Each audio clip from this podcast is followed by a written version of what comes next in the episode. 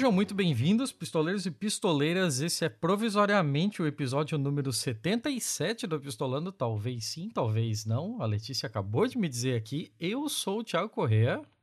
Eu ainda sou a Letícia Dacker.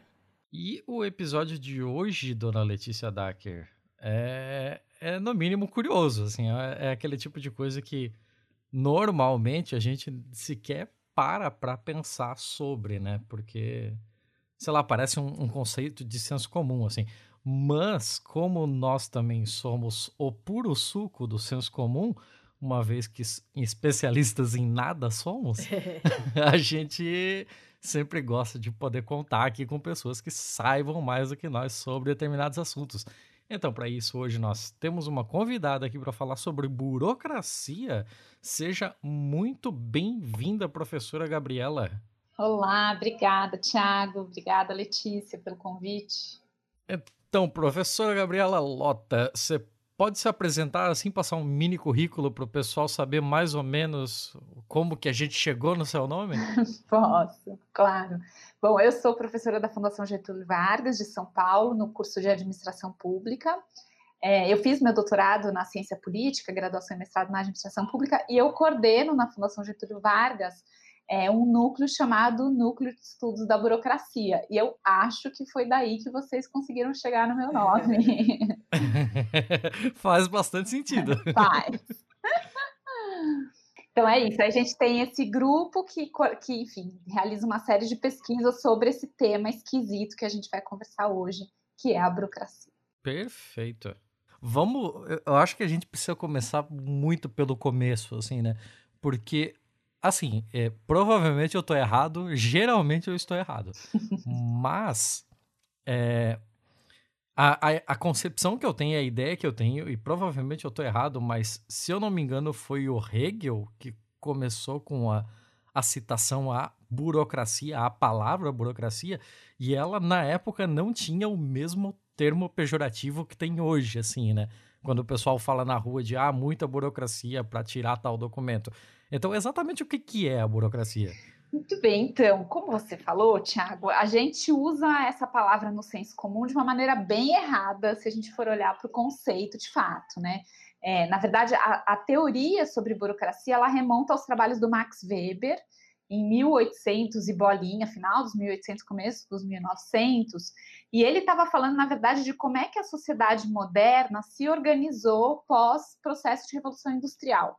Né? Então, ele estava falando de um fenômeno das sociedades modernas, das sociedades pós-industrial, é, que não era só do Estado, na verdade, todas as organizações no mundo inteiro se organizaram a partir dessa lógica da burocracia, que eu já vou explicar um pouco melhor. É, só que ao longo do tempo esse conceito ele foi ganhando uma conotação bastante pejorativa e que na verdade é muito diferente ou é completamente oposta daquilo que o Weber estava propondo. O que, que o Weber estava propondo quando ele trabalha com a ideia de burocracia? Que para o mundo poder fazer a revolução industrial e ter toda a ascensão do capitalismo e a ascensão dos estados modernos, é, a gente precisou racionalizar os nossos modos de produção.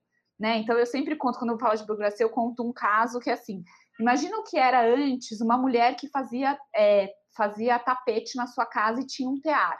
Ela fazia um tapete de vez em quando, não tinha horário para trabalhar, ela vendia de vez em quando, estabelecia um preço a partir de cada produto que ela fazia. A revolução industrial, ela exige que os produtores de tear organizem o seu trabalho, né? Então a gente vai ter horário para começar a trabalhar, horário para acabar de trabalhar, sistema de custo para poder precificar o tapete. É, a gente vai começar a contratar pessoas para produzir mais, a gente vai ter que organizar um espaço onde essas pessoas trabalham. Tudo isso é um processo de racionalização da produção. E essa racionalização é o que Weber vai chamar de burocracia. Esse processo de racionalização, Weber vai dizer, ele começou a acontecer em todos os, os, os âmbitos da sociedade. Ele vai acontecer no mundo industrial, mas ele vai acontecer no Estado, ele vai acontecer na nossa vida privada. A gente começa a ter roupa para usar em casa e roupa para usar no trabalho. Quer dizer, hoje em dia não, porque a gente trabalha em casa. a gente mistura. É, é tudo loungewear. É, é tudo, é assim, eu, por exemplo, agora tô com de cima, da cintura para cima, tô super cara de executiva, mas eu tô de pantufa, né? Mas isso não é bem weberiano, assim, o conceito de burocracia, ele diria que a gente separa as funções privadas e públicas, né? E isso tem a ver com a organização da nossa vida, a organização da sociedade e a organização do Estado. Acontece que é, ao longo dos anos, esse sistema de organização ele começou a ficar cheio do que a gente fala que são excessos e exceções. Então a gente divide tarefa, mas a gente divide demais. A gente organiza, mas organiza de menos. A gente cria processo de trabalho, mas não cria direito. E isso vai criando vários erros na burocracia, que conceitualmente a gente chama de disfunções da burocracia. Então, Tiago, o que a gente hoje xinga aquela coisa que a gente fala que nada dá certo, a gente está xingando a disfunção da burocracia. A gente está xingando o erro da burocracia e não a burocracia original, porque a burocracia original seria tudo funcionando perfeitamente, o que seria muito chato. Tem como fazer? Existe isso? Existe essa, essa burocracia que funciona perfeitamente? Existem. Na verdade, assim, os, o, o, Weber trabalha com uma lógica que é o que ele chama de tipo ideal. O tipo ideal nunca é realizável, né? A burocracia é um tipo ideal. É, hum. Então, na prática, a gente é como se a gente pudesse colocar numa régua alguns lugares que se aproximam mais do modelo burocrático e outros que estão mais distantes. Então, eu diria, por exemplo, se a gente olha para como é a organização da sociedade nos países nórdicos, na, na Dinamarca ou na Alemanha, eles estão muito mais próximos da, do ideal burocrático e a gente está completamente distante do ideal burocrático, né? A gente tem várias misturas aí, tem áreas que são é, burocratizadas, se a gente olha, por exemplo, serviços como o INSS, eram, né? INSS, emissão de documentos, são muito mais burocratizados do que outros. É, mas a gente tem áreas que não tem nenhum tipo de procedimento, que não tem regra, que não tem hierarquia, que não tem lógica de racionalidade de funcionamento. Então é isso, a gente tem lugares mais próximos e, e, e, lugares mais distantes, mas ninguém é o tipo ideal, porque o tipo ideal simplesmente. É, é inalcançável, é inalcançável. Né? O objetivo é chegar o mais perto possível, mas você sabendo que você nunca vai chegar lá, porque nós somos humanos, afinal. Exatamente. Então, isso tem a ver, Letícia, com um problema de origem. Que, e, gente, não é que o Weber dizia que o mundo tinha que ser burocrático, tá? Isso é super importante. Na verdade, o Weber está reconhecendo um fenômeno que começou a acontecer na sociedade, que é um fenômeno, um fenômeno em que a própria sociedade tenta racionalizar os seus processos, né? O Weber não diz que isso é bom, ele só reconhece que isso acontece. Agora, é, o, esse tipo ideal weberiano, na, na, lógica dele, ele é um tipo em que não existe humanidade, não existe humanidade, não existe sentimento, não existe emoção, não existem pessoas. É como se hum. máquinas pudessem fazer tudo, né? Agora, quando a gente recheia que tudo isso vai ser feito por pessoas que têm conflitos, que brigam, que não se gostam, que detestam o seu trabalho ou que adoram o seu trabalho, a gente vai dando emoção para os processos e isso vai criando as disfunções burocráticas. Saquei. Só que eh, uma coisa, eu acho que eu perdi uma parte do bonde andando aí. É, em que determinado momento que a gente perde essa definição original de, eh, de burocracia e ela ganha esse tipo de contorno liberal que a gente tem hoje, assim, de que a, a burocracia parece é, tão intrínseca assim ao serviço público, de que a, a, burocracia existe porque o serviço é público. Onde é que se deu essa chave? O que, que a gente perdeu nesse meio do caminho? Então, é, eu vou, vou, falar primeiro do que aconteceu fora, porque no Brasil eu diria que a gente nunca, nunca teve esse caminho, né? O Brasil ele tem uma história meio torta quando a gente pensa na, na, na lógica burocrática. Internacionalmente, o que os estudos mostram é que até, na verdade, os anos 60, anos 70, que a construção dos estados nacionais, os estados provedores de serviço, né? Toda a coisa pós-guerra e tal, a gente tinha a construção de estados burocráticos bem constituídos. Então, aí, de novo, a Alemanha, a França, o próprio Reino Unido e tal, é, os estados escandinavos. Acontece que nos anos 70 a gente começa a ter uma série de crises é, de vários tipos, crises é, de, de, de, desconfiança do Estado, crises financeiras e tal, que vão enfraquecendo a própria ideia de que a burocracia funciona bem. Isso tem muito a ver com uma palavra que você falou agora, que é o liberalismo. Né? O neoliberalismo, uma das, uma das coisas que o neoliberalismo tenta combater é a burocracia. E o próprio neoliberalismo vai começar a criar uma imagem de que a burocracia é ruim.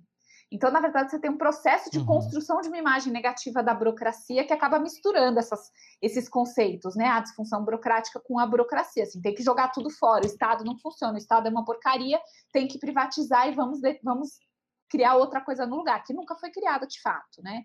Mas isso tem muito a ver com essa uhum. coisa do uhum. ideal neoliberal, que vem dos anos 70. No caso brasileiro, Tiago e Letícia, a coisa é muito confusa, porque, na verdade, o primeiro momento que a gente começa a ter a introdução da ideia da burocracia no Estado brasileiro é com o, o governo Vargas, lá nos anos 30, o que a gente chama que teve a reforma burocrática no Brasil. Só que essa reforma, ela nunca introduziu a burocracia de fato. Então, a gente continuou convivendo com patrimonialismo, com a burocracia, uma, uma, burocracia em alguns lugares, em outros não, com lógicas clientelistas. É, ou seja, o Estado brasileiro é como se fosse assim, um mosaico de modelos diferentes, parte burocrático, parte não é burocrático. É, enfim, então não dá para dizer que no nosso caso a gente perdeu o bonde. Eu diria que no nosso caso a gente nunca entrou nesse bonde de fato, né? A gente fez em alguns lugares. Então a gente reconhece no Estado brasileiro alguns, algumas áreas que você tem de fato uma burocracia mais consolidada. Mas o Estado em geral é, assim, é, uma zona, né? É, e a própria sociedade, essa coisa de você ter regras e procedimentos, hierarquias, a gente não é assim, né? A sociedade brasileira não é assim. Então, eu diria que a, a, gente tem uma história muito diferente, a gente nunca entrou no bonde para depois sair dele, de fato. Né? A gente foi constituindo o Estado uma sociedade muito mais é, misturada em termos de, de, modelos. Né? A burocracia nunca foi o prevalecente no nosso caso. Uhum. É, falar em reforma burocrática do período Vargas chega a ser quase uma piada de mau gosto, assim, né? Porque como é que você vai fazer uma reforma burocrática? Porque, pelo que eu entendo da burocracia, assim, ela meio que demanda impessoalidade, né? Uhum. Para que você, inclusive, consiga tratar todos os processos, todas as coisas de forma equânime. E como é que você faz isso num Brasil da década de 30 em que você ainda tem coronelismo, você ainda tem voto de cabresto? Chega a ser uma piada de mau gosto. Mas uma coisa interessante, assim, que eu estava pensando aqui é que, justamente por conta da definição de, de burocracia ser tão recente, é, a gente acaba não pensando na burocracia, por exemplo, para coisas que são muito mais antigas, como por exemplo aqui no nosso caso brasileiro, né? E não tem como fazer um episódio de burocracia sem reclamar da porra do cartório. e, e agora vem aquele negócio de, pô, a gente teve os cartórios é, que entraram como essa máquina burocrática de uma autorização que só poderia ser dada de cima para baixo, não era qualquer um que poderia ter um cartório e tal. E, e como a gente faz para entender o que acontecia antes do conceito de burocracia? Era uma burocracia só que sem a conceituação ainda? É, na verdade a gente tinha práticas, como você diz, práticas que eram muito mais pessoalizadas, né? É, por isso que a gente fala os modelos, o coronelismo que você falou, o patrimonialismo, o patria, é, patriar, patriarcado, enfim, a gente tem uma série, clientelismo, a gente tem vários outros modelos que aconteciam antes, que a tônica é não existe uma racionalidade clara e transparente e igual e impessoal no processo. Cada processo a gente decide de um jeito. E sempre depende de quem é que está pedindo e qual é a função do processo. Essa é a lógica toda, inclusive do caso cartório que eu já vou comentar que você falou agora. Né? Tanto isso é que tem uma, uma coisa importante que o Weber vai dizer: o Weber vai dizer não existe democracia sem burocracia. A construção da democracia precisa de processos impessoais e isonômicos. Como no Brasil a nossa construção da democracia ela é tardia, isso está muito relacionado com a gente não construir esse Estado impessoal e isonômico desde o início. Então, cada lugar funciona de um jeito. Nesse sentido, Tiago, a própria ideia do cartório, ela é super, ela mostra essa contradição. Porque o cartório é um espaço que supostamente a gente teria procedimentos iguais para todo mundo. Mas a própria construção de quem é que vai uhum. receber cartório não é impessoal. Não era impessoal, né? Hoje em dia você tem um concurso público. Mas a gente ainda sabe que você tem toda uma tradição de herança familiar na gestão dos cartórios, né? É, então, a própria ideia, o cartório é um lugar que você olha, você fala, nossa, ele é cheio de procedimentos, de processos, né? Você segue ritos, que são características burocráticas. Mas a própria ideia de você ter um cartório, esse cartório vai ser dominado por uma certa família, é contrária a isso, né? E, então, uhum. esse exemplo é ótimo porque ele mostra essa contradição do Estado brasileiro, é, em que é para ser processualizado em pessoal, mas nem tanto. E é em algumas áreas, mas não em todas né?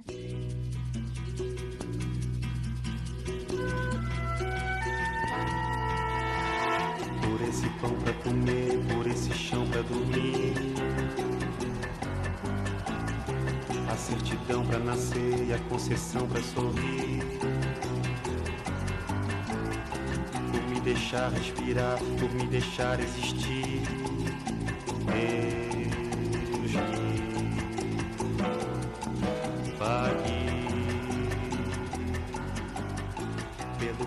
de chorar e pelo estamos aí. E, e aí, nesse sentido também, para retomar o exemplo que você falou sobre o caso do, do Vargas, o Vargas vai criar a reforma da construção da burocracia brasileira no modelo que vai chamar de DASP, que são as diretorias dos departamentos que iam trabalhar com a administração do Estado, mas o próprio é, governo Vargas, em algum momento, deixa de, de, de ser democrático. Uhum.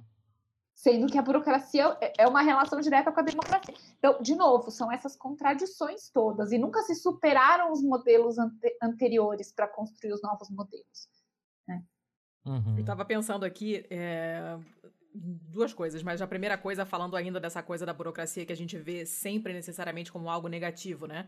Eu tava vendo Brooklyn Nine-Nine, que é uma série que eu amo, e uma das personagens é, assim, mega nerdona, mega CDF, ela ama burocracia, ela ama preencher formulário, ela adora essas coisas. E aí ela tem que fazer um pedido pro, pro, pro comandante lá da delegacia e tal, ela tem que ir lá protocolar fazer esse pedido e tal, não sei o que. Ela leva todos os formulários e ela super feliz porque ela vai lá nesse lugar que todo mundo odeia aí. E ela vai lá e ela fala: Eu tenho que entregar aqui esse formulário P55. Aí a mulher lá, e é pra você entregar o P55, você vai precisar do. Aí ela, do P90, que eu também tenho. Ela vai tirando todos, assim, ela tem mil. E aí chega uma hora que a mulher fala assim: Ah, mas esse aqui você precisa do P60. Ela, mas para ter o P, eu vim aqui para pedir o P60. Pois é, mas para você ter o P60, você tem que ter o P90. Mas eu vim pedir os P60 porque eu não tenho P90. Aí ela fica repetindo o loop, assim, ela pira na batata, né? Porque sem um você não consegue. É, você não consegue um sem o outro e o outro sem um. É um negócio completamente louco. E. E ela tá. Ela fica frustradíssima porque ela sabe que tem uma saída, mas ela, naquela hora ela não consegue encontrar. Ela vai desencavar um documento antigo que diz que um evento de rua, desde que tiverem mulheres em exibição e não sei o que, pode ser feito, mas tem que ser entregue por um homem. Ela pede para um colega ir lá entregar. E aí ela chega lá e a mulher fala: Mas esse formulário é dos anos 50 não vale mais. Ela, ah, mas por um erro de quem fez o formulário, isso aqui nunca foi aprovado realmente. Então, quer dizer, a proibição do formulário, a, a a perda de validade desse formulário antigo nunca foi formalizada. Então ainda está válido. É um negócio super absurdo. Meu Deus. É, é loucaça a cena, assim. E você. E, tipo, você meio que se identifica porque todo mundo já passou com alguma coisa mais ou menos parecida com isso, né? Uhum. De você ter um super detalhe aparentemente ínfimo. E, e às vezes a coisa toda vai. É, é, vai pro caralho, porque você não tem aquela uma folhinha, pra, faltou um carimbo, faltou uma assinatura, faltou uma xerox, uma autenticação. Às vezes é uma coisa pequena, porque a lista de exigências costuma ser muito grande, né? Agora, como é que a gente chega nesse nível de maluquice? Porque eu entendo a necessidade de você ter uma, uma organização das coisas que né, tem, que, você tem que ter tais documentos e tal. Mas como é que você chega nesse nível de, às vezes, chegar num beco sem saída desses que você precisa de uma coisa é, super difícil para você conseguir adiantar o processo, é, ou sei lá, uma coisa que caducou, mas não caducou, uma lei super antiga. O que, que acontece que, principalmente no Brasil, que a gente sabe que a gente tem muito mais passos para fazer certas coisas do que outros países, né? São muitas mais coisas que você tem que fazer. Por que, que a gente tem esse acúmulo tão grande de, de complicações burocráticas com relação a, a, a outros países que se mantiveram é, ou simplificaram as coisas?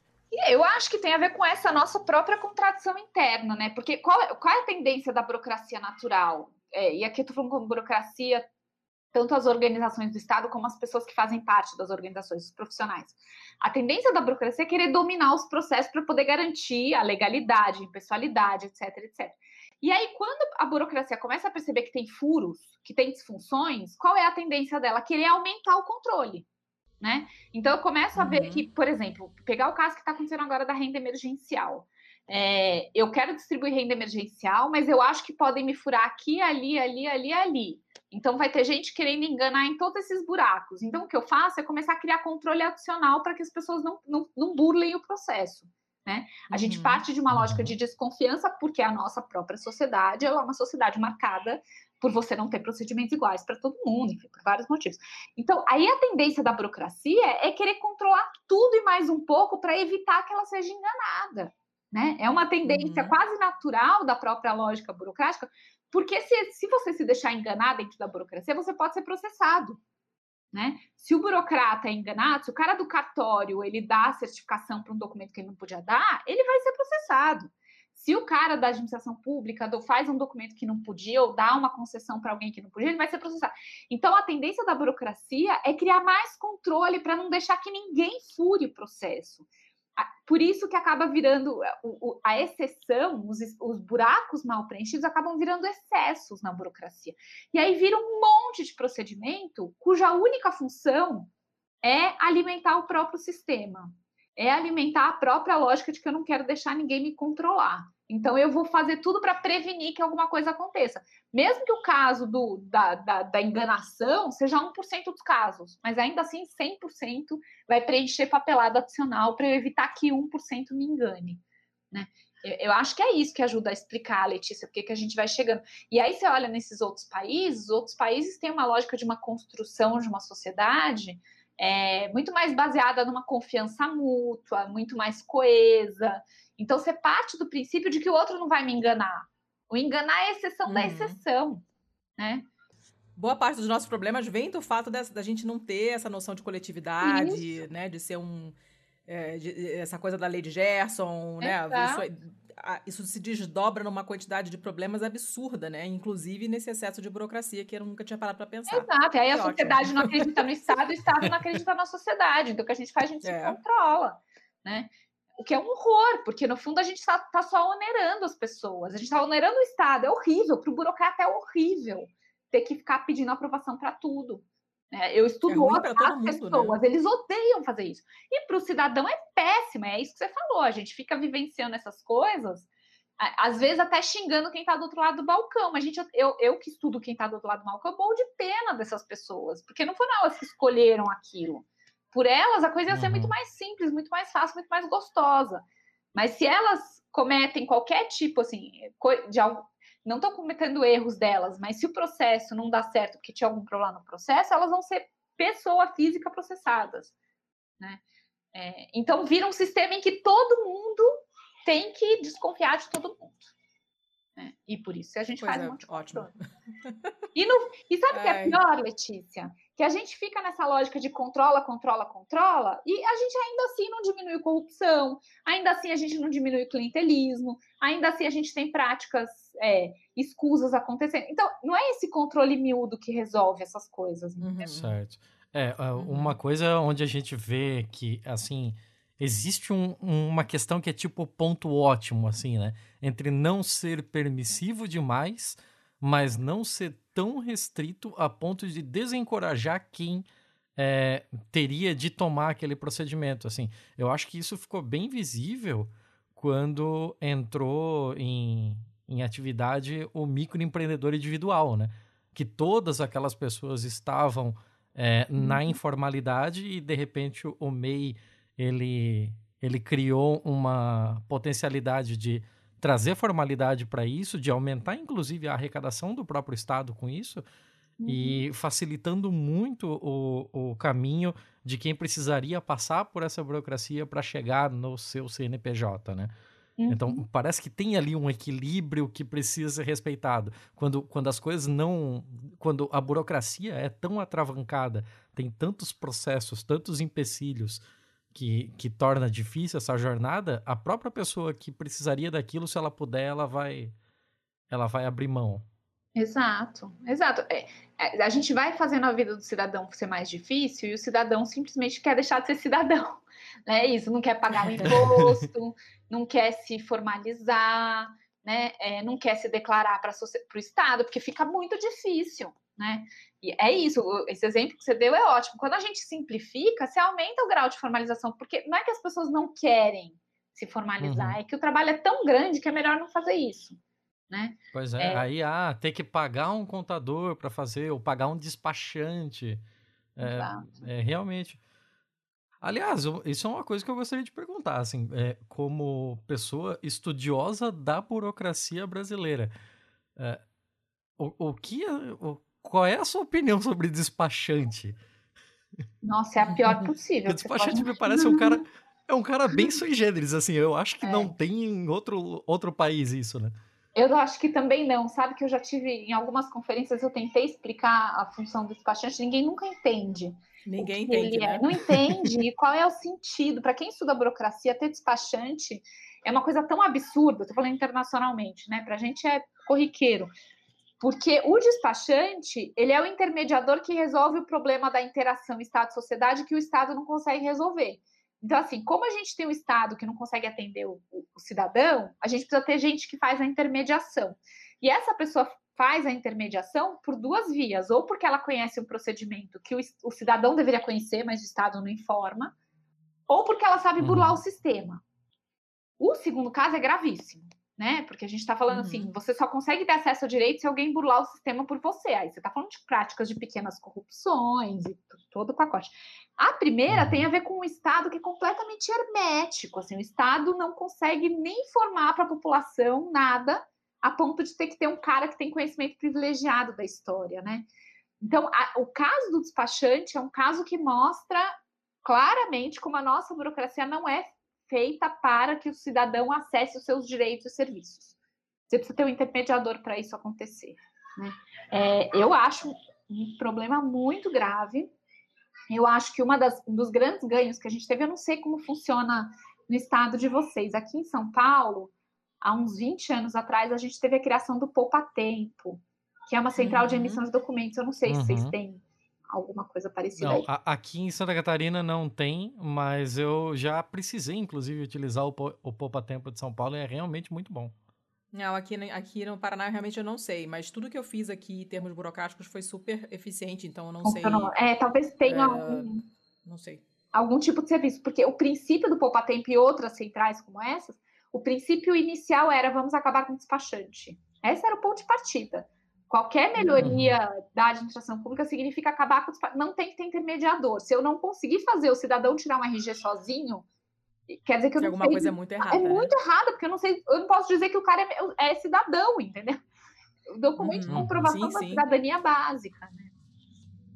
É. Ah, o, você não me conhece, mas eu sou casada com um italiano e, e, e ele fala, ele entende português, mas fala mal e porcamente, e tem umas palavras que ele acha divertidíssimas, e uma delas é despachante, ah. porque ele também não consegue entender. Apesar da burocracia italiana ser não muito diferente da nossa, é, a figura do despachante não, não existe. E aqui perto da minha casa tem um, e é grande. Você, a gente, pra ir pra academia, sei lá.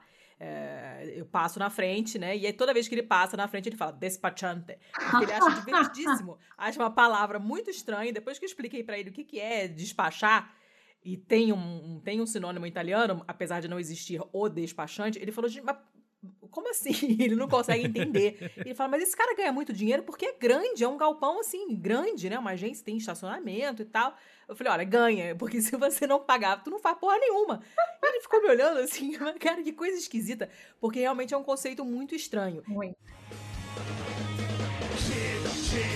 Detetive, meu pai é detetive, detetive, meu pai é detetive, detetive, meu pai é detetive, mas teu é despachante.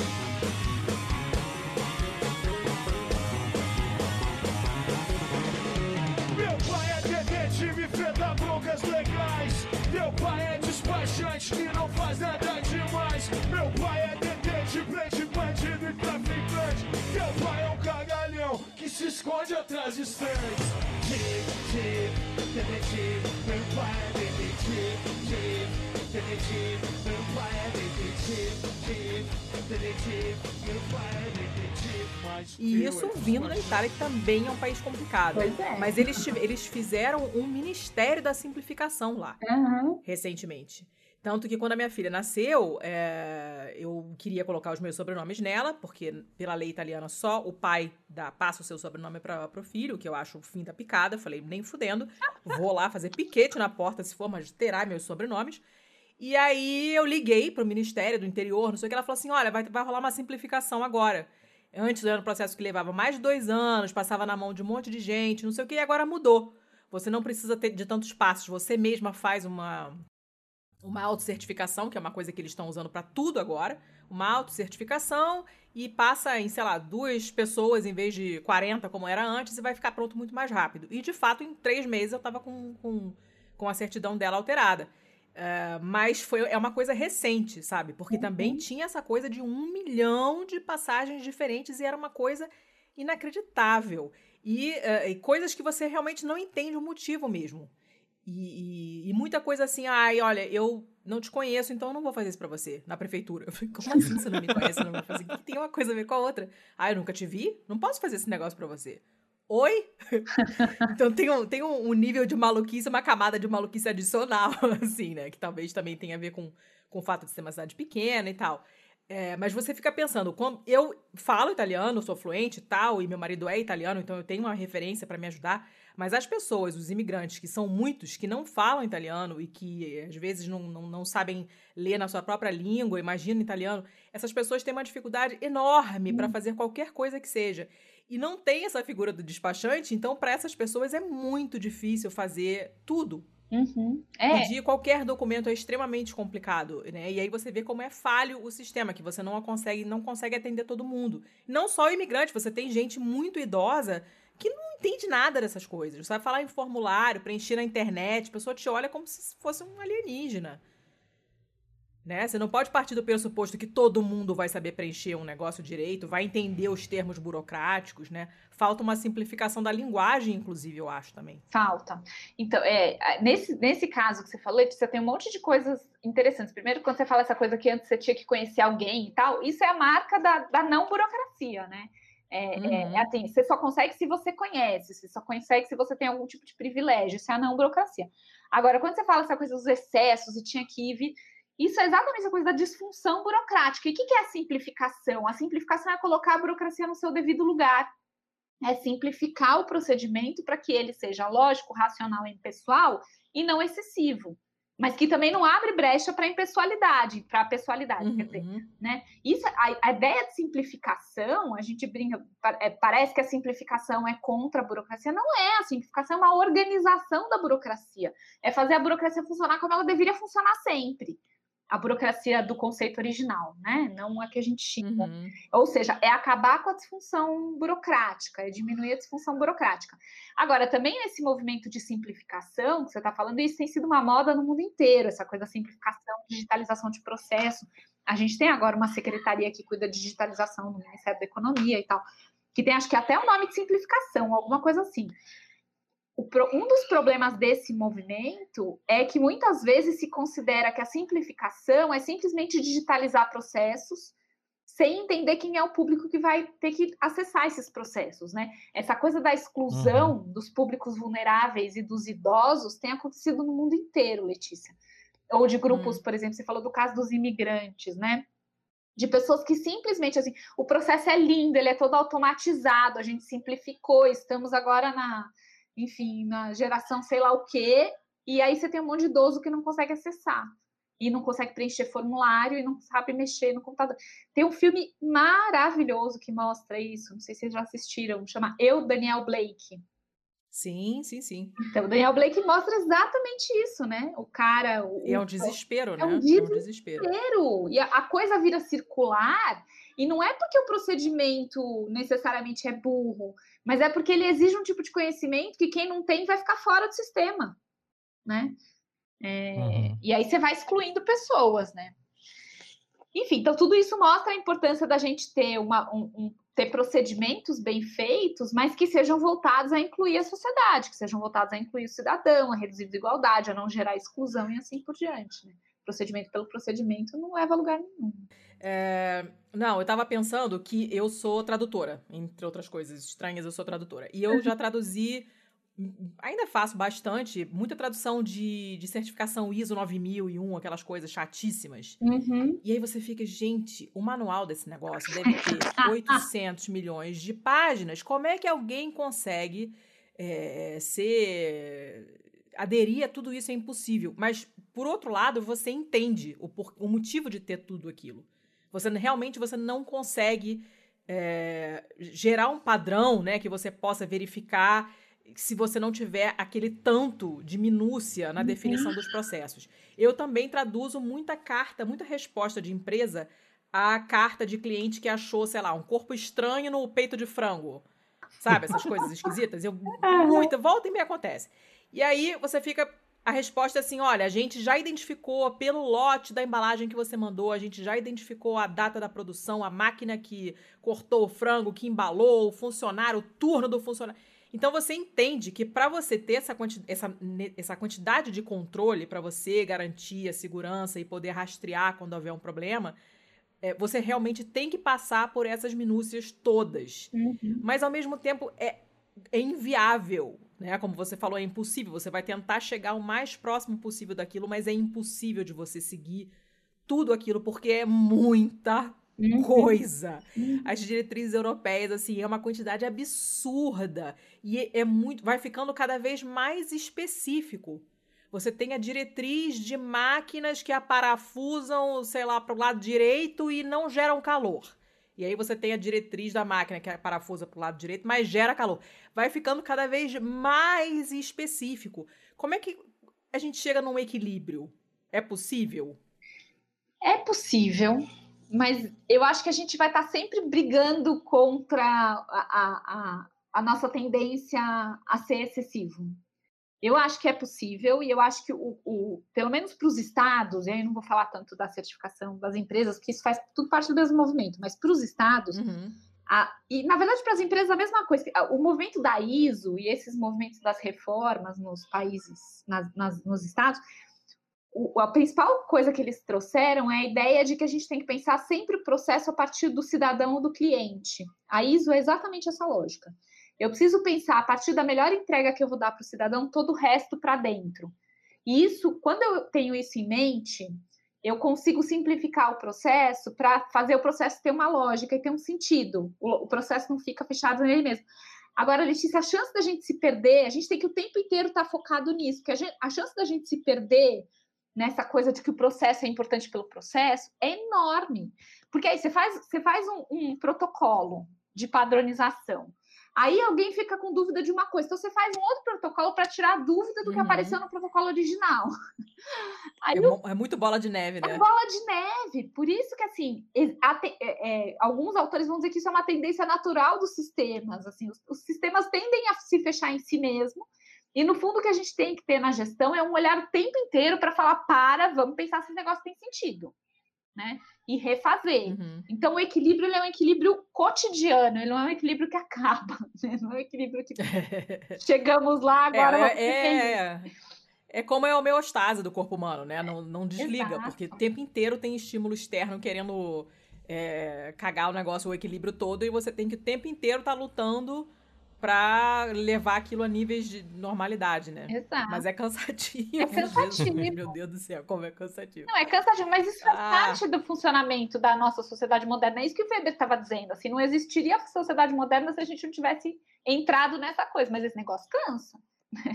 Mas é isso. Cansa pra cacete. Cansa pra ca- É isso. Como é que você vai melhorar? No caso, você falou, por exemplo, como é que você vai melhorar a qualidade dos produtos alimentar, alimentícios se você não tiver algum tipo de certificação de vigilância sanitária, né? Aí a certificação, ela Uhum. exige outra certificação que exige... É isso, entendeu? Para a gente poder comer bem e não morrer de salmonela, a gente vai precisar investir nesse Uhum. negócio, só que esse negócio pode ficar nele mesmo. Então, por isso que a gente precisa tomar cuidado o tempo inteiro. É Não, é seguinte, Gabriela, é porque eu imagino, assim, que quando você vai numa social e você fala que é do núcleo de estudos da burocracia, muitas sobrancelhas se torcem, né? Porque é o tipo de coisa de- que deve acontecer de primeiro, por que diabos você tá fazendo isso contigo mesmo, né? E exatamente o, o, que está sendo estudado.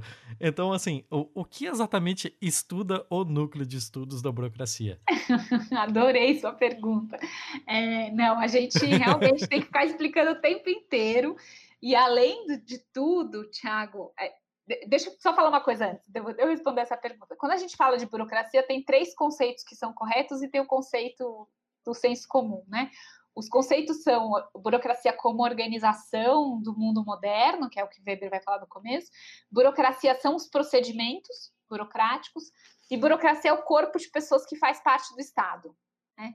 É, e aí, Uhum. depois, o quarto conceito é a disfunção burocrática, que é o que, é o que a gente xinga, né? A gente no núcleo de estudos, a gente no núcleo de estudos da burocracia, a gente estuda o corpo burocrático. Então a gente estuda as pessoas que estão dentro da burocracia e o que essas pessoas fazem, né? É, então, na verdade, eu estou dizendo isso para falar, sempre que eu explico isso, quem é burocrata, ou seja, quem são as pessoas que eu estudo, ficam muito incomodados, porque eles detestam ser chamados de burocrata. então eu recebo xingamento, tanto de quem não entende porque que eu estudo isso, como de quem entende porque que eu estudo isso e não gosta do termo que a gente usa, né? Enfim, então o que a gente estuda no núcleo sul da burocracia são as pessoas que fazem a, o Estado e as políticas públicas funcionarem na vida real. Então a gente estuda vou falar os nomes de algumas profissões que são burocratas e que detestam ser chamados como tal, né? Os professores, os policiais, os profissionais da assistência social, é, os profissionais que fazem coleta seletiva e limpeza de rua. A gente estuda profissionais que trabalham no transporte público. A gente estuda profissionais que trabalham dentro dos presídios, os agentes penitenciários ou policiais penais. Ou seja, são as pessoas que fazem o Estado existir. Né? O Estado só existe porque você tem pessoas dentro do Estado todo dia indo trabalhar, ou ficando em casa agora e trabalhando, é, e fazendo as ações e atendendo as pessoas e assim por diante. Então, nós estudamos como é que essas pessoas trabalham, é, a gente tenta dar uma humanização nisso, então a gente tem todo um trabalho de entender as emoções que passam por essas pessoas, os conflitos que elas vivem, os sentimentos uhum. que elas têm em relação aos usuários, como é que elas lidam com as normas bizarras que elas recebem, como é que elas adaptam os procedimentos que elas acham que são procedimentos disfuncionais, da burocracia disfuncional. Né? Então, a gente estuda o Estado por dentro nessa lógica de entender como é que as pessoas agem dentro do Estado. É isso, basicamente. Nós somos um grupo aí já, tem acho que quase 30 pesquisadores no NEB, e, e, cada um tem se envolvido em pesquisas diferentes sobre esse tema, de entender como é que o Estado funciona por dentro, a partir das pessoas. Uhum. Olha, a, agora você me pegou no contrapé, assim, porque eh, eu imagino alguns, alguns serviços como serviços efetivamente burocráticos, e isso é uma, é uma definição totalmente minha, assim, né? Que, que eu vejo algumas coisas como serviços efetivamente burocráticos, e eu vejo alguns serviços que no, no decorrer do, do, seu, do seu trabalho você vai precisar passar por algumas burocracias. E aí você falou, por exemplo, de professores e como professores são burocratas, né? Eu imagino que, assim, uhum. o professor tem a parte ali burocrática de ter, ter que fazer os procedimentos de marcação de faltas, de lançamento de notas, de, de é, organização da sua ementa no decorrer do ano tal, mas o, o serviço de professor efetivamente eu não diria como burocrático. É, e aí você colocou ali, opa, peraí, como é que funciona exatamente essa definição?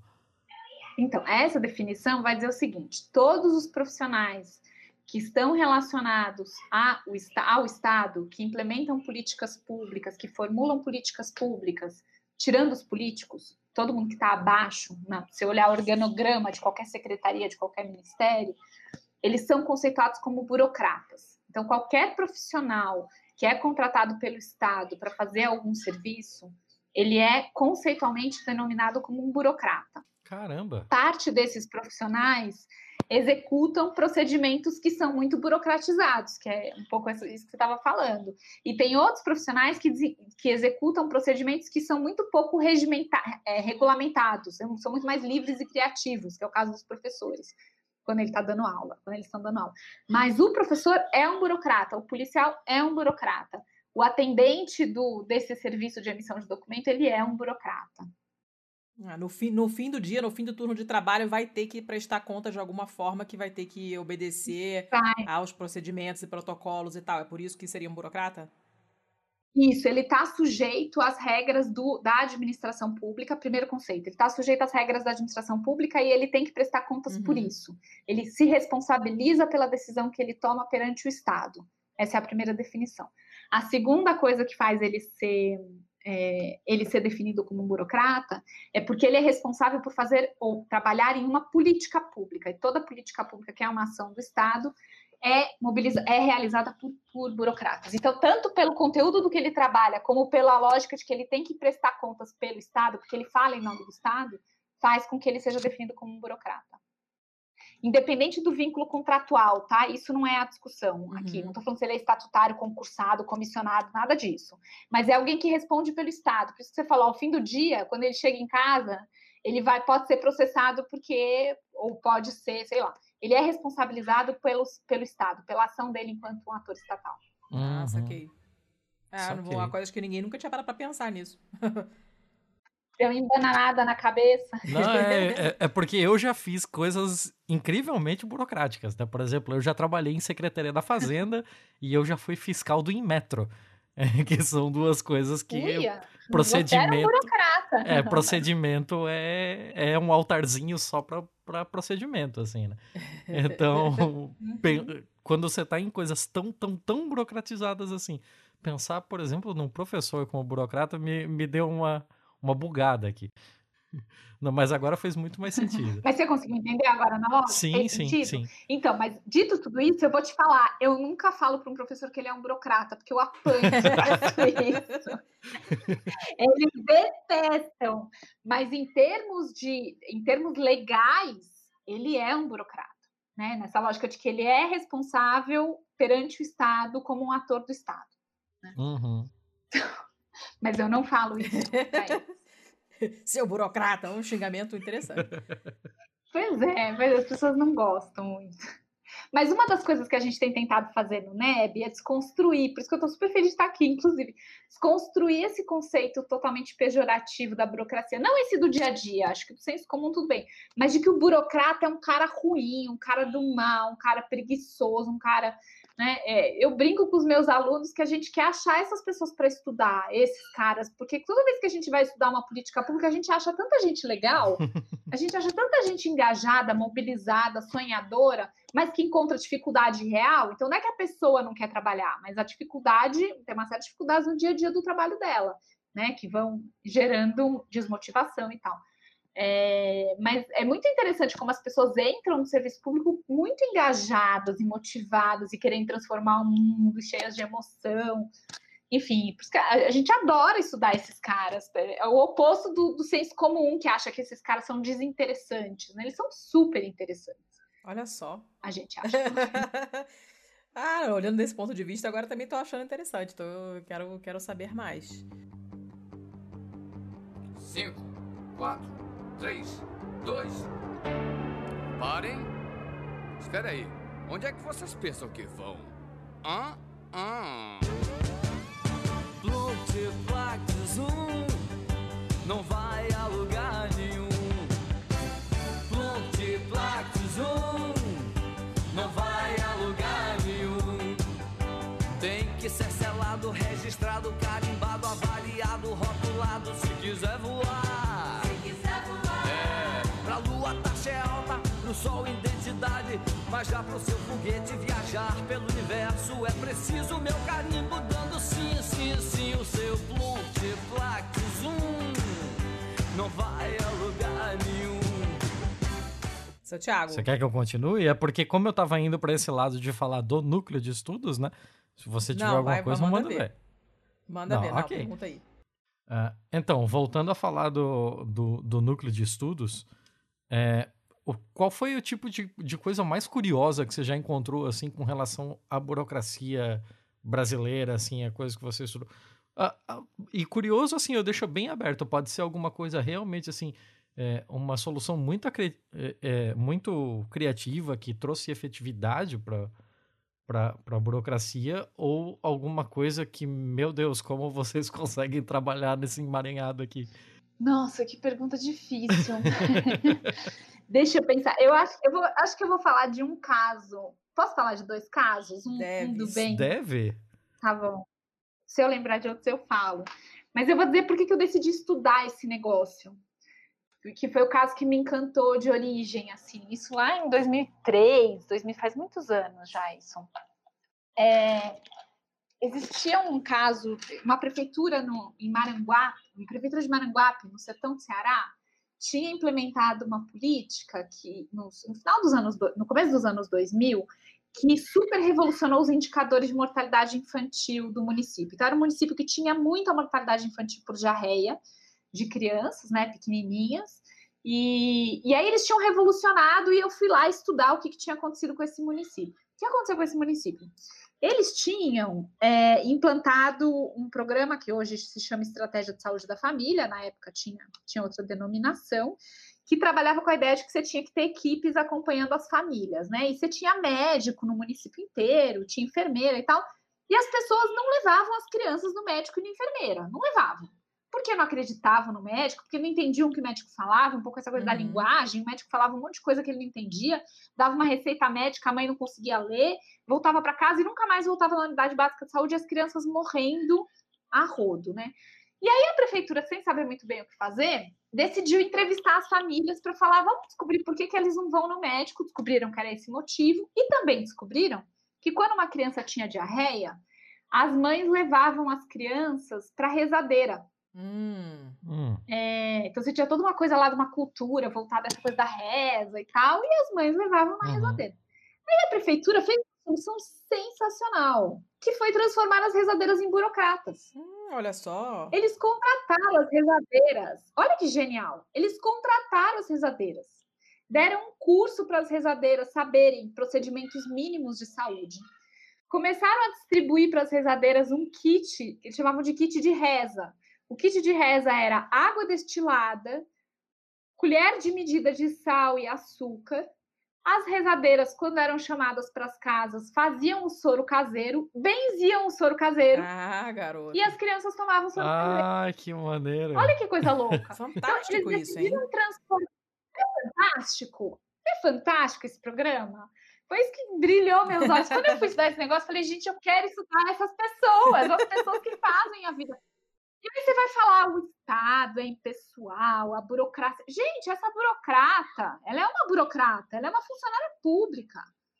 Ela faz soro caseiro e ela reza com a família. E é a reza que faz a criança tomar o negócio. É a reza que faz a mãe acreditar no negócio, uhum. entendeu? É... Então, eu gosto muito desse caso porque ele me mostra como essa coisa da vida real da política pública, ela não é a, o procedimento oficial da saúde, ela é a mistura do que é possível ali na realidade, uhum. né? E às vezes isso tem muito mais efetividade do que o procedimento oficial. Nesse caso foi, foi um dos casos, né? Que sucesso, né? É... Se você não pode vencê-lo, junte-se a ele. Não, né? Fazer o quê? Vai, vai negar que, que, que, existe isso? Não, né? Bote a seu favor, bota para trabalhar para você. E vamos que vamos. O importante é salvar as crianças, né? Adorei também, Exatamente. gostei, ótima história, Exato. amei. Exato. Então, é isso, assim, ó, e por isso que eu me encanto, eu falo me encanto, porque essas pessoas, quando você começa a olhar para a história de vida dos burocratas, é, eu não sei se na área da receita, talvez não, viu, Você pode falar um pouquinho. É, quando a gente olha para as políticas que a gente estuda mais, que são mais, em geral, políticas sociais ou políticas de segurança, as pessoas são muito apaixonadas pelo objeto do trabalho, assim. Professor normalmente dá aula porque ele adora dar aula. O profissional da saúde é apaixonado por trabalhar com saúde em geral. Aí, de novo, o que acontece é que a realidade é muito dura, muito difícil, faz as pessoas ficarem desmotivadas, faz as pessoas perderem o gás, perderem o engajamento. Mas aí, quando se remonta, a gente trabalha muito com a coisa da trajetória de vida dos profissionais, né? Nossa, são histórias tão bonitas, assim, de por que, que eu escolhi estar aqui, que sonhos eu queria realizar, e como é que eles vão construindo que é um sucesso no trabalho, vão tentando se basear nessas coisas, enfim. É, eu vou contar um outro caso esquisito, que também mostra essa coisa de, da vida real, tá? Oba. Mas é um caso bem esquisito. É, eu estudei, tenho estudado há muitos anos os agentes comunitários de saúde. Essa rezadeira que eu contei, uhum. o, nome da profissão dela quando ela foi contratada pela prefeitura foi agente comunitário de saúde, que hoje é um profissional do Ministério do, da Estratégia de Saúde da Família, uhum. regulamentado pelo Ministério da Saúde, enfim, a coisa é super profissionalizada hoje, né? E no Brasil tem aí quase 290 mil agentes comunitários espalhados pelo país todo, e eles são pessoas da comunidade que são contratados pela prefeitura, ou seja, viram burocratas, mas continuam sendo da comunidade, para fazer acompanhamento domiciliar das famílias. E eu tenho estudado os agentes comunitários já há muitos anos, desde, desde essa história que eu contei para vocês de Maranguape, uhum. eu me apaixonei pela profissão deles e tenho estudado eles, uhum. né? E aí eu estava fazendo uma pesquisa é, alguns anos atrás, em uma, com agentes comunitários de uma comunidade, uma favela, né, daqui de São Paulo. E a agente comunitária me conta que ela estava tendo um problema de uma, de uma paciente idosa que era acumuladora, é, aquela doença de, acumulação, de acumular coisas, né? Ela era acumuladora e ela morava num desses apartamentos, tipo, predinhos do Minha Casa Minha uhum. Vida, assim, de três, quatro andares. E ela tinha acumulado tanto que o, o andar dela estava para cair. Estava dando problema estrutural no prédio. Nossa. E ninguém conseguia resolver o caso da mulher.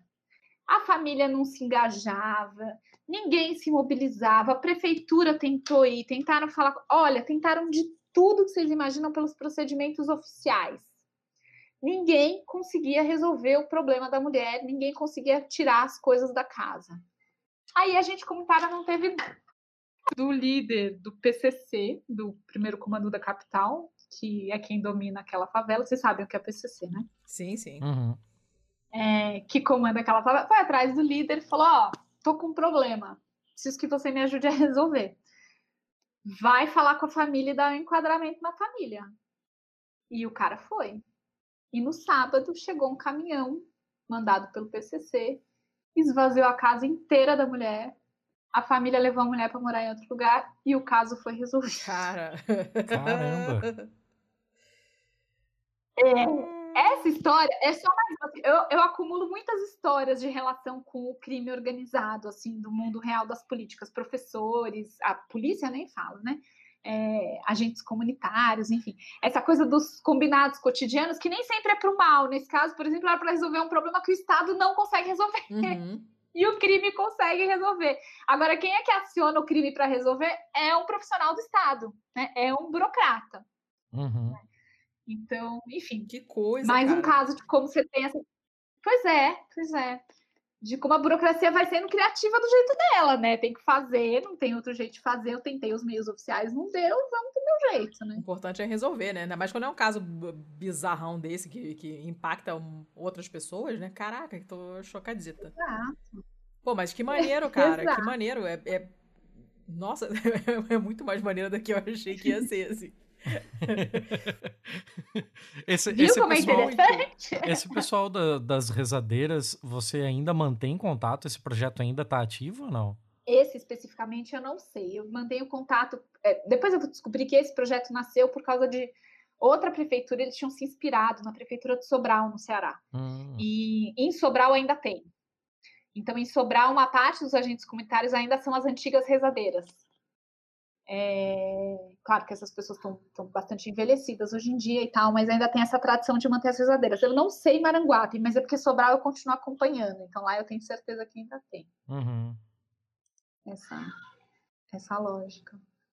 É, mas é isso, acho que assim, se a gente for olhar para essa coisa da inovação, nossa, eu, eu sempre falo outra coisa assim, as pessoas dizem a burocracia ela não é criativa, a burocracia é a mesmice, é o tédio.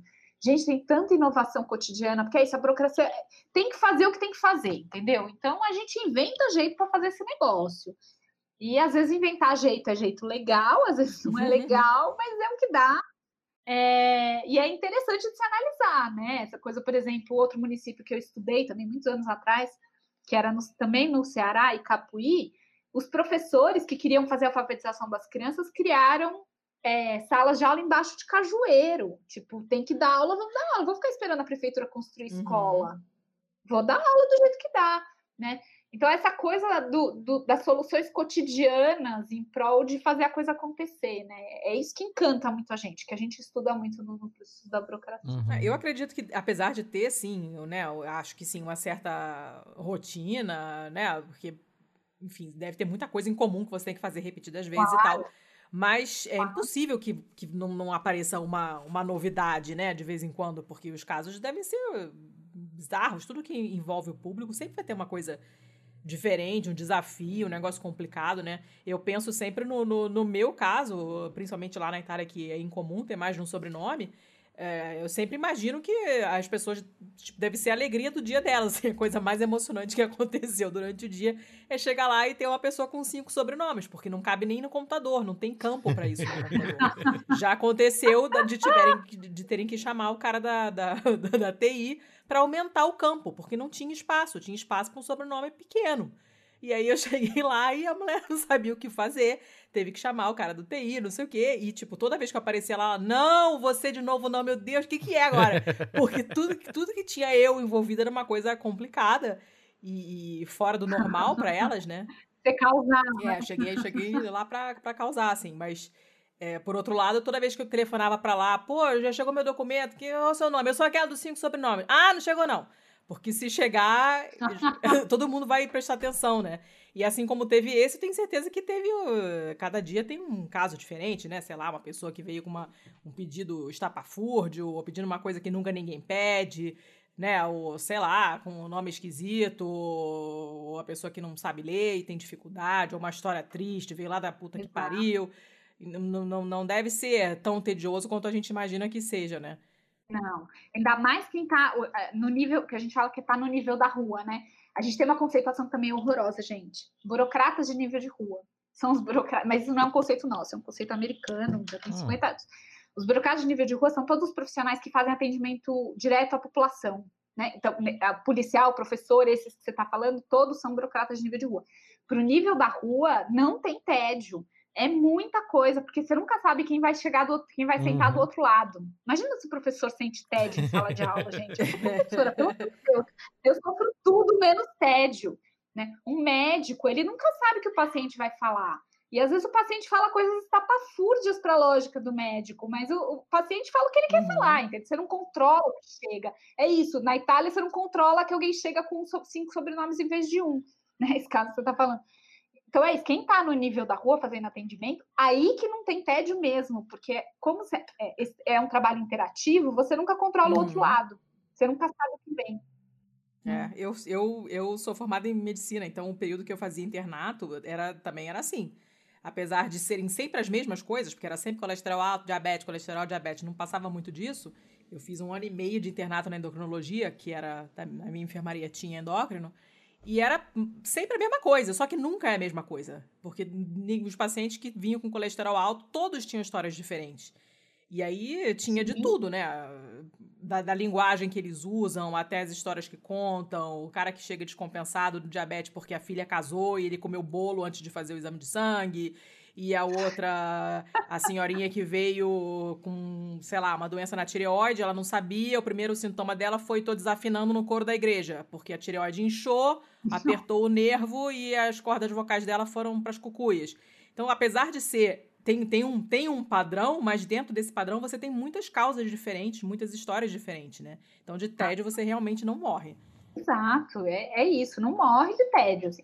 São, são, e são coisas, por isso que é muito difícil o trabalho no nível da rua, porque elas são muito imprevisíveis, elas são muito determinadas por aquele contexto, aquela interação específica, você não controla. Imagina um policial, não vou nem falar da polícia brasileira, porque é muito complicado, mas imagina numa cidade, num país, é, sei lá, na, na, Dinamarca, o trabalho de um policial na rua, é, ou mesmo no Brasil também, é que as reações são muito violentas mas você nunca sabe o que você vai encontrar. Cada dia é um dia, cada dia a rua uhum. é de um uhum. jeito, cada dia quem está ali. E, e as situações você tem que tomar decisões em segundos sobre aquela situação, sem você ter todas as informações prévias sobre isso, né?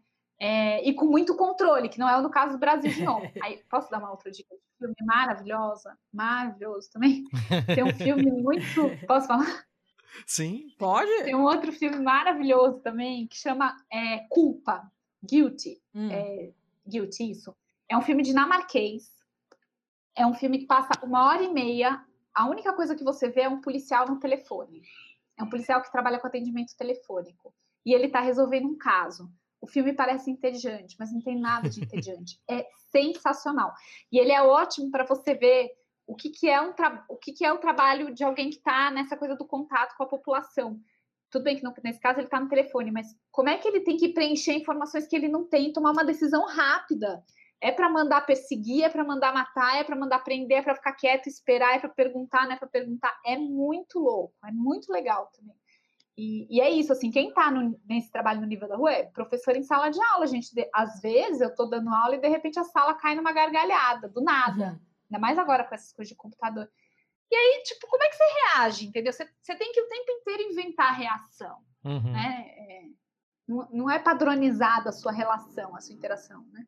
Enfim, então eu sou apaixonada por esse tema. que bom, não, nota-se. assim que é bom. Assim que é bom, porque a gente aprende um monte de coisa. Não, e o papo tá ótimo. Não, é, é, eu, eu acho que o que eu fazia na, no Inmetro também entraria nesse negócio de nível de rua, assim. Porque eu trabalhava com inspeção de segurança veicular, né? Então, era fazer a, a inspeção no, nos carros das pessoas. Normalmente, assim, depois que o cara é, ele instalou o kit para rodar com GNV. Então, todo ano, antes de fazer o, a, o novo documento do, do seu carro, ele precisava passar por uma inspeção do Inmetro para avaliar se aquela alteração nas características originais do carro que, coloca um cilindro de cento e poucos quilos na traseira, coloca mais um monte de coisa para você rodar com outro combustível que não o original, né? Se tudo aquilo estava tava seguro para a pessoa andar com o carro na rua. E isso não não diz respeito só à alteração que foi feita. Então, tipo, ah, se o cara tiver uhum. com um pneu careca, isso é questão de segurança veicular estando é, vinculado ao à troca do gás ou não. Então a gente pegava, uhum. sei lá, eu dirigia 40 carros por dia, assim, fazendo essas inspeções e é sempre uma loucura. Você sempre está encontrando coisa diferente, assim.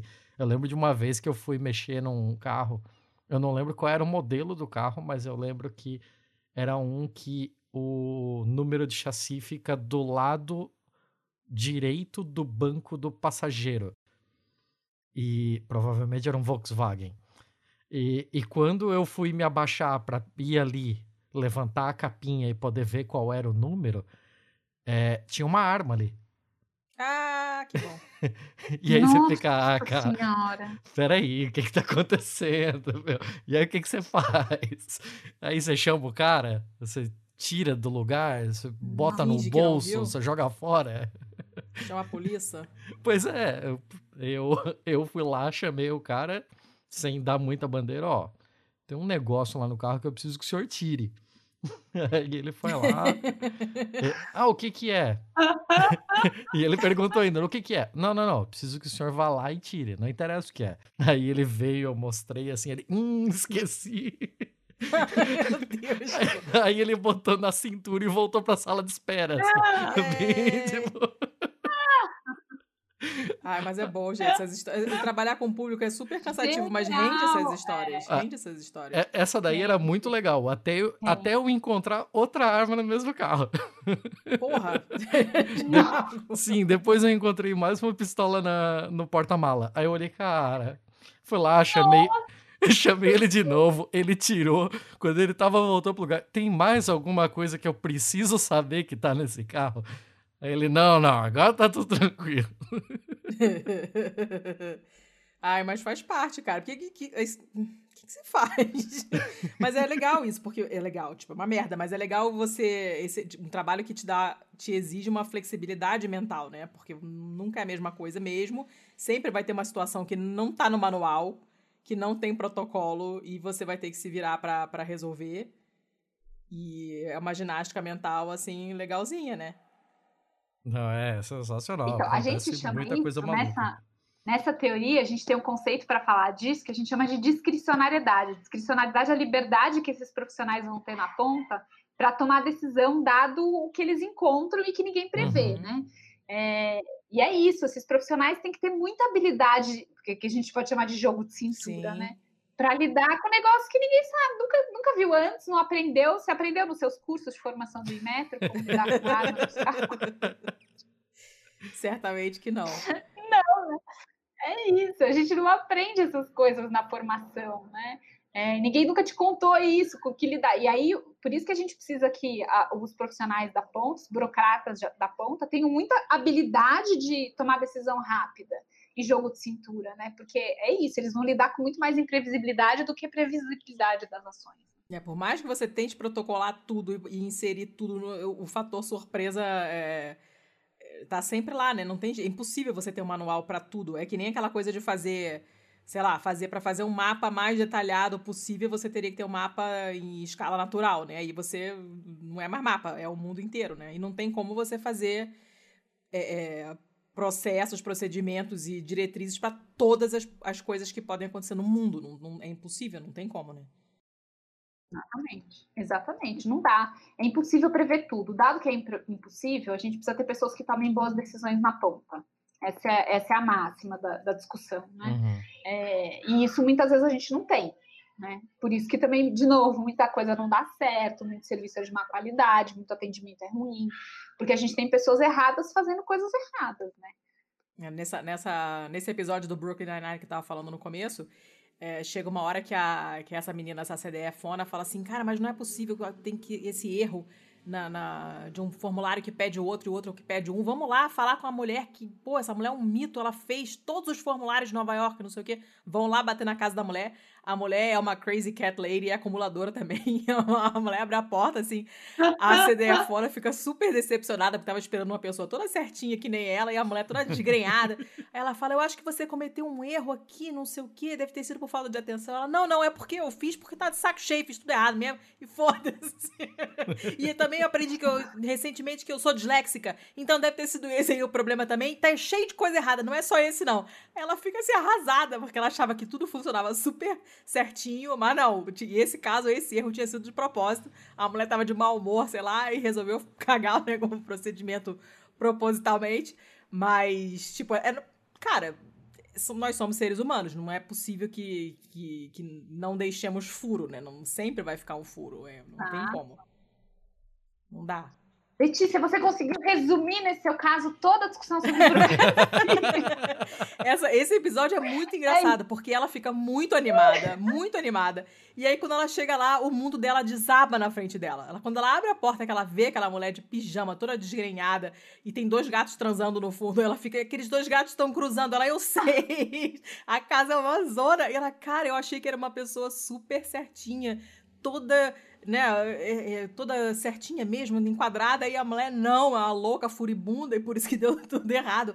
Mas na verdade ela é uma. E aí todo mundo que veio depois, cada um tem um dia que tá de mau humor, tem um dia que chegou atrasado, tem um dia que o sistema falhou, tem um dia que esqueceu o óculos em casa e leu errado, sei lá. Coisas acontecem e a gente acaba errando, né? Não, não tem muito o que fazer. Exatamente. Ai, adorei. Exatamente. Adorei. Pronto, agora você vai olhar de novo esse seu seriado, tentando analisar onde a burocracia é bem feita, onde a é, eu, eu, eu, tenho, eu tenho uma, uma, um interesse, sempre tive muito grande em entender como as pessoas fazem as coisas. Eu adoro observar pessoas fazendo uhum. coisas, o trabalho delas, assim, eu acho super interessante. E e essa coisa do, do, funcionário público, principalmente no Brasil, na Itália também, que tem essa, esse ranço, o pessoal fala do funcionário público como se fossem todos uns inúteis e tal, mal-humorados, não sei o quê. Primeiro que não é da minha natureza tratar mal as pessoas automaticamente. O Thiago me conhece pessoalmente e sabe, né? Eu chego meio que já contando uma piada, fazendo um comentário, alguma coisa, e dificilmente eu sou maltratada. Já aconteceu, óbvio, mas não é, não é comum. Eu não tenho uma experiência é, negativa. No Rio, talvez sim, porque, porra, a qualidade do serviço no Rio de Janeiro é de matar. Mas aqui é em Curitiba, é. não. Sou sempre extremamente bem tratada e, e, as coisas fluem com, com, enfim, com eficiência e tal. Não, não tenho nada do que reclamar. Mas eu gosto de ver a quantidade de papelada que a pessoa tem que preencher e como deve ser complicado. E às vezes eu pergunto, nossa, o pessoal reclama muito da quantidade de papelada e de quantas vezes tem que assinar e de quantos carimbos. Aí o pessoal fica, nossa, reclama pra caramba. O pessoal chega aqui já xingando a gente, não sei o quê. E, cara, não deve ser fácil, né? A gente tem que tentar entender o lado do outro também, né? Porque não é, não foram eles que criaram aquilo tudo ali, eles estão só fazendo o que tem que fazer. Exato. Uhum. Não, e a não ser pessoas que tenham componentes de crueldade, elas existem, mas elas são poucas. Todas elas sofrem com isso. As pessoas só. Os, os burocratas não, não, gostam de fazer os outros se sentirem mal. Eles sofrem com essas coisas também, né? É, então, isso no, lá no filme Daniel Blake mostra muito legal com uma das profissionais lá, que ela acaba se envolvendo emocionalmente acaba sendo até punida, né? Que ele só quer ajudar o velhinho ali que não sabe uhum. o que uhum. fazer, enfim. Uhum. É, O professor que fica tempo extra tentando ajudar o aluno. Seu Thiago, mais alguma coisa? Não, eu acho que a gente já, já tá batendo o nosso horário aqui, né? Porra, foi Uhum. divertido pra caramba, foi um ótimo de um papo. Eu acho que agora a gente pode. Não foi burocrático.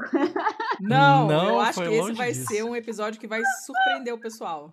O pessoal vai olhar o título, ai meu Deus, que assunto é esse? E aí vão acabar achando legal. Que bom. Pois é, é, é, durante esse papo aqui, eu quase. Olha, eu tô até começando a criar coragem pra ir fazer aquela carteira de motorista que roubaram no assalto em abril do ano passado lá. Que desde Manda então ver. eu não tive mais coragem de ir atrás, não. Quem sabe você encontra alguém simpático, bem É, disposto. Que vai, é, exatamente, vai se tocar com o seu caso, com o seu assunto. É, pois é, eu acho que eu vou criar coragem e vou atrás disso aí. Eu lembro da cara que a Letícia fez, porque nós fomos assaltados juntos em Curitiba, e aí Aham. levaram todos os meus documentos e tal, e no mesmo dia, tipo, duas horas depois eu voltaria pra Santa Catarina, eu não tinha mais nenhum documento, e exigem documento pra você poder fazer viagens interestaduais.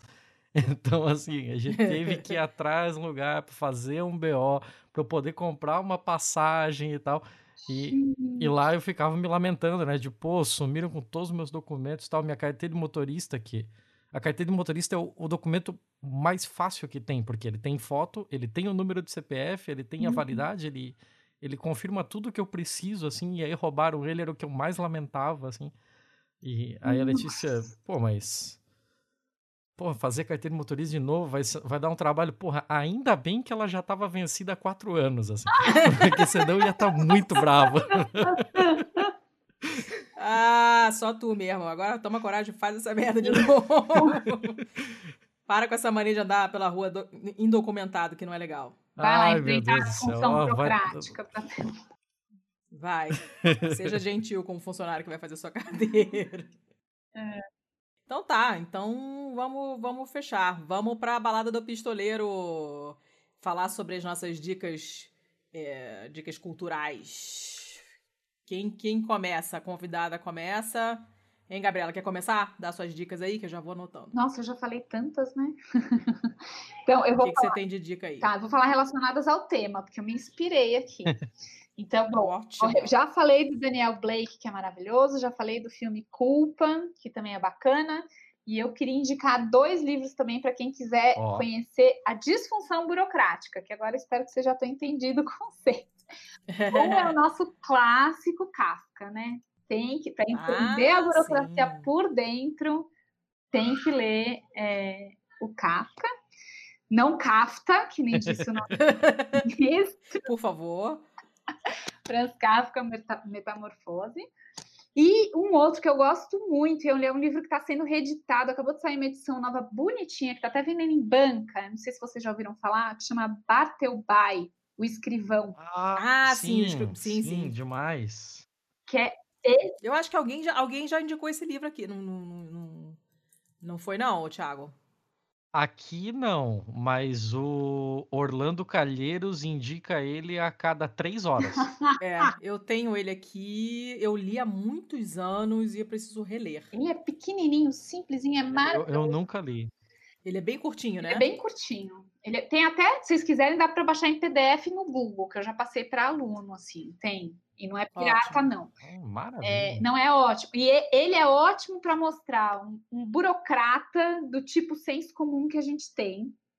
Então, não é o burocrata que eu gosto de estudar, é o burocrata que eu ainda não encontrei muitos. É, mas é aquele burocrata que vive para si mesmo e para os seus próprios processos, e aquilo vai ganhando uma grandiosidade muito maior do que qualquer outra coisa. Mas eu não vou contar mais, porque senão vou dar muito spoiler aqui. Mas acho que é. Ótima, ótima dica. Mais alguma coisa? Ah, eu vou falar mais uma, também ótima, para quem quer conhecer essa coisa da- do profissional do burocrata na ponta. Tem uma- um seriado que acabou de sair a segunda temporada agora, que chama Unidade Básica, que é dirigido pela Helena Ah, Peta. É maravilhoso, é um, é um seriado brasileiro que foi todo feito com base em histórias reais de profissionais da- de unidades básicas de saúde. E ele, ele, a Helena é médica, enfim, então a diretora, né? E aí, Uhum. só histórias verdadeiras e mostra exatamente essa coisa da imprevisibilidade na ponta, como é que cada profissional vai lidando com a cada burocrata vai lidando da maneira que pode, vai inventando solução. Enfim, é bem, bem legal. Acabou de sair a segunda temporada, vale muito a pena assistir também. Ótimo. Acho que Já botei aqui. Se eu não me engano, tá passando no canal Brasil, né? pode ser. Eu não sei. Eu, Não eu sei, acho procurarei. que tá. Eu acho que tá. Ó, vou catar aqui. Seu Thiago, Oi, vai tu ou vou eu? minhas diquinhas? É. Não, eu, eu, eu vou aqui. Na real, eu só tenho uma diquinha, Hum. que assim, dentro do. Eu, ia falar o Kafka, mas agora já foi. Então eu vou ficar com a minha última, a minha única diquinha que sobrou aqui, Hum. que é um seriado policial chamado Bron. B-R-O-N de navio. Hum. Ele é uma, ele é um seriado de televisão que acontece basicamente toda a história se desenrola em volta de um assassinato que ocorreu em cima de uma ponte e essa ponte é o limite, é a fronteira entre a Suécia e a Dinamarca. Hum. É Então maravilhoso. tem as suas é, tem as suas tretas burocráticas justamente por conta de jurisdição de, de cada um deles, sabe? Eles precisam trabalhar em cooperação, porém é, a, a própria burocracia acaba trazendo alguns obstáculos para eles para poder é, ter uma ter um, um, um resultado mais efetivo dessa investigação. É bem interessante. Eu fico imaginando que se fosse um assassinato em cima da ponte da amizade entre o Brasil e o Paraguai, é, um ia levar o corpo para a margem do rio do outro, até o momento em que os dois se enchessem o saco, se juntassem e colocassem o corpo na água para levar para a Argentina. Mas eu acho que é isso, assim, por hoje é, eu tô meio fraquinho de dicas Não, mas hoje. olha, esse seriado, Thiago, é maravilhoso. Ele em inglês ele chama The Bridge, né, a ponte. E, e uma coisa muito legal para assistir dele, Thiago, é porque você tem a- a- o modelo burocrático da Suécia é muito diferente do modelo burocrático da Dinamarca. E isso acaba gerando também conflito entre os, a forma dos policiais de agir, né? É muito legal. É Uhum. muito, muito legal. Gostei da dica. Por- porque não é só uma, uma questão de documentos, é é uma questão de procedimentos Exato, é de mesmo. né? procedimento. E é bom sair desse do, do americanismo, né? Ver uma coisa diferente assim é sempre bacana. Já falei isso aqui mais uma vez e, e continuarei falando. Apesar, eu consumo muito trash americano. Muito enlatado, muita coisa horrorosa. Mas eu gosto de ver coisas diferentes de outros países também, porque é legal, você tem uns insights bacanas sobre como as pessoas vivem em- né, no mundo real, porque costumam ser séries mais realistas dos- do, que as americanas, onde todo mundo acorda maquiada e anda de salto em casa.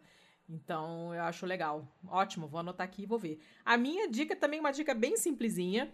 É, por acaso tem a ver com, com o assunto do episódio. A Gabriela não sabe, mas as minhas dicas nunca têm a ver com o episódio. Essa tem, que é um livro do Asterix em particular. Eu amo Asterix, amo. Leio, releio 800 mil vezes não canso nunca. É genial. E tem um em particular que se chama Asterix, o Legionário. E é um dos quadrinhos dessa, desse, desse livro que, que ilustra, que faz a nossa capa. Eu botei na, na capa o, o- é um funcionário dizendo para você ter informações, vai no balcão de informações que eles vão dizer onde você vai obter as informações, basicamente. E é, tem uma parte inteira que é só de burocracia. O Asterix tem que se, se inscrever lá pra, na, na, na Legião Romana para poder resgatar um amigo dele lá que foi capturado e ele não consegue de maneira nenhuma entrar na Legião porque é uma quantidade de burocracia absurda. Ele vai numa sala, mandam para outra, da outra sala, mandam para outra.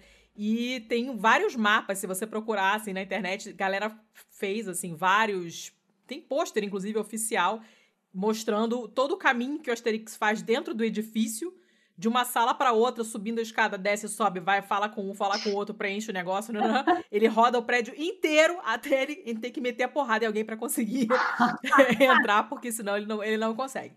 E é super divertido, enfim, eu amo Asterix de paixão, sugiro a todos que leiam tudo que vocês puderem, porque é genial. E ah, esse, em particular, fala, tem esse pedaço longuinho sobre burocracia e tudo, é tudo muito regimentado, né? Porque é, Legião Romana, Império Romano é tudo, a burocracia começou formalmente, assim, dessa maneira, acredito que mais ou menos por ali. E isso é um padrão constante dessa história em particular, então vale a pena ler, porque é bem divertido. É, como tudo que eles. Tudo da série do Asterix é tudo muito engraçado, muito puxado pro lado da comédia, então é muito bom. Sugiro pra caramba. E essa era a minha, minha diquinha singela de hoje. Então. Letícia, é nesse que tem o controle de fronteira dos visigodos, não? Cara, é, Não sei se é dos godos ou dos visigodos, É, que é só um cara lembro, que mas- fica numa, numa guaritinha. no meio de uma guaritinha, no meio do nada. É, ele tem uma guarita no meio do nada e o trabalho dele é todo dia ele reforçar a linha que faz a fronteira entre os romanos e os É godos. muito bom. Porque sempre tem alguém que no meio da noite apaga um pedaço da linha e desvia ela para ganhar território. Então ele é o vigia da linha da fronteira. É muito bom, gente. Que legal. Asterix é genial. Leiam todos. Porque é sensacional.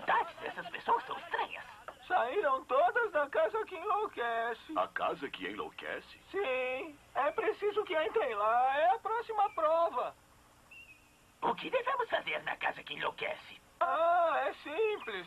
Devem conseguir um salvo-conduto que permitirá passar a prova seguinte. Ah, é uma simples formalidade administrativa. É isso. Uma formalidade administrativa. Devem conseguir o salvo-conduto A38. Vão ao guichê 1, corredor da esquerda, última porta à direita. Não errem.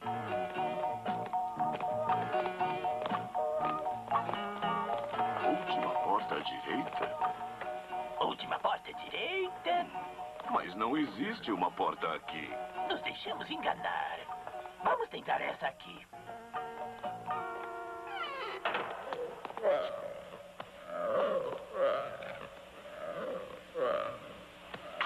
Quem deixou vocês entrarem no meu escritório? É, procuremos o guichê 1. Procurem no mapa no sexto andar e fechem a porta.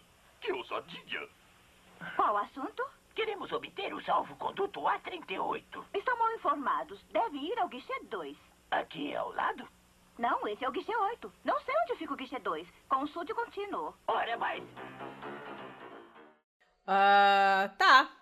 Beleza. Jabás. Gabriela, quem quiser te achar, ler o que você produz, te ouvir, te ver, sei lá, projetos que você faz que a pessoa quiser acompanhar, quiser te perguntar alguma coisa, como é que entra em contato com você, onde que te acham? Tá, a gente tá começando a entrar, o Neb tá começando a entrar no mundo virtual aí. Então a gente tem um site, Uh, quem quiser entrar, que tá, tá, tá reunindo tudo que a gente tá fazendo lá, é, que chama Neburocracia, neburocracia.wordpress.com. É, eu também tô no Twitter como Gabilota, com dois T's, e no Facebook Gabriela Lota, com dois T's também. ótimo. Então, quem quiser, é só entrar em contato qualquer um desses meios. E quem quiser participar, Tem um monte de professor aparecendo para reclamar de ser chamado de burocrata. boa. Burocrata é a senhora sua mãe. Não, vamos, vamos respeitar, vamos respeitar. Sem, sem, A sem gente xingamentos. valoriza, a gente Burocrata não é xingamento. Não, não é. Isso aí. Seu Thiago, Oi. algo mais? Eu acho que com isso fechamos, dona Letícia. Podemos fechar aí dizendo as nossas redes sociais, né? Então, se você gostou desse episódio, se você gostou aqui do nosso conteúdo, você pode contribuir financeiramente para manter esse projetinho a partir de R$ reais por mês em catarse.me barra pistolando, ou se você está fora do Brasil, fica muito mais fácil pelo patreon.com barra pistolando. Ah, e no Patreon é a partir de um dólar, é bem, bem tranquilo, bem fácil de fazer. Se você quiser entrar em contato conosco, você pode utilizar o clássico, o tradicional, o já quase obsoleto e-mail, contato arroba pistolando.com, ou então você pode entrar em contato conosco nas redes sociais, tanto no Instagram quanto no Twitter, com a mesma arroba, que é arroba pistolandopod. O programa foi editado pela maravilhosa equipe do Estopim Podcasts. E essa equipe somos eu e a Letícia. então, se você quiser é, criar um, um, podcast novo, ou se você quiser terceirizar a edição do programa que você já tem, entre em contato com a estopimpodcast.com.br nós também temos outras coisas, mas eu cansei, eu fiquei sem ar. Letícia, A gente tem uma aí. parceria com a Veste Esquerda, vocês já sabem, vesteesquerda.com.br. E aí, usando o código de desconto Pistola10, vocês ganham 10% de desconto nas camisetas maneiríssimas esquerdopatas. É uma mais linda do que a outra, a malha super boa, veste muito bem, recomendamos. Também temos uma parceria com a Boitempo, que você vai lá em é, boitempoeditorial.com.br barra pistolando e o que vocês comprarem por esse link a gente ganha uma pequena e suave comissão. Uh, quando forem compartilhar esse episódio ou qualquer episódio que tenha mulheres no, no elenco fixo, na equipe fixa, compartilhem com a hashtag Mulheres Podcasters, que é uma iniciativa do ponto G, que vocês já conhecem, que serve para divulgar o trabalho de mulheres na mídia podcast. Assim, quem estiver procurando por mulheres que fazem podcasts vão achar mais facilmente. E também podem dar uma googlada básica lá em Podosfera Antifascista. Vocês vão achar um monte de podcast de um monte de assunto diferente, todos abertamente antifascistas, que é a única postura possível aceitável. Uh, e é isso aí, é uma galera bacana, vocês vão achar um monte de assunto diferente, super recomendo. E agora acho que acabou mesmo, certo? Uhum. Então, Gabriela, muito obrigada. O papo foi ótimo. A gente imaginava que ia ser legal, mas foi muito mais legal. Tenho certeza que quem ouviu vai falar a mesma coisa. Falar, poxa, não estava esperando tanta maneiridade, mas foi maneiro. Uh, então, obrigada mesmo eu pelo amei, seu tempo. Amei. Eu que agradeço. Eu vou, posso contar um segredo? Eu não assisto, Conte. eu não escuto podcast, eu não sou dessa geração ainda, eu vou entrar. E aí, quando vocês Oba. me convidaram, eu mandei para o Neb, porque lá os, o meu grupo ama podcast. Falei, gente, olha, olha. isso, ah. aceito ou não? E aí, em massa, eles responderam, é claro que sim, que vai ser muito legal. Então, obrigada por fazerem isso tão legal assim. Foi muito bacana. Ai, que bom. Espero que você tenha gostado. Repita e quem sabe vocês farão de vocês. Foi ótimo. Muito bom. Que bom, que bom. Obrigada, viu? Então, Não, beleza, muito, gente. Muito bom mesmo, assim. E agora você vai poder mostrar para eles que esse negócio de fazer podcast não tem muito glamour, assim, né? a, a, parte das coxinhas é muito legal de ouvir. Pô, você tá com seu nome no, no Spotify, mas glamour mesmo não tem, não, né? Tem não, é você de pantufa, eu tô de croque, minha cachorra tá aqui no meu colo. um varal atrás de mim, não tem zero, zero chiqueza. A câmera é bom desligar a câmera, inclusive por isso também, porque senão aparece um varal aqui cheio de toalha pendurada, não é legal. Mas é isso aí. Então, gente, é... até semana que vem. Beijo. Valeu, beijo. Perfeito, muito obrigado. Até semana que vem.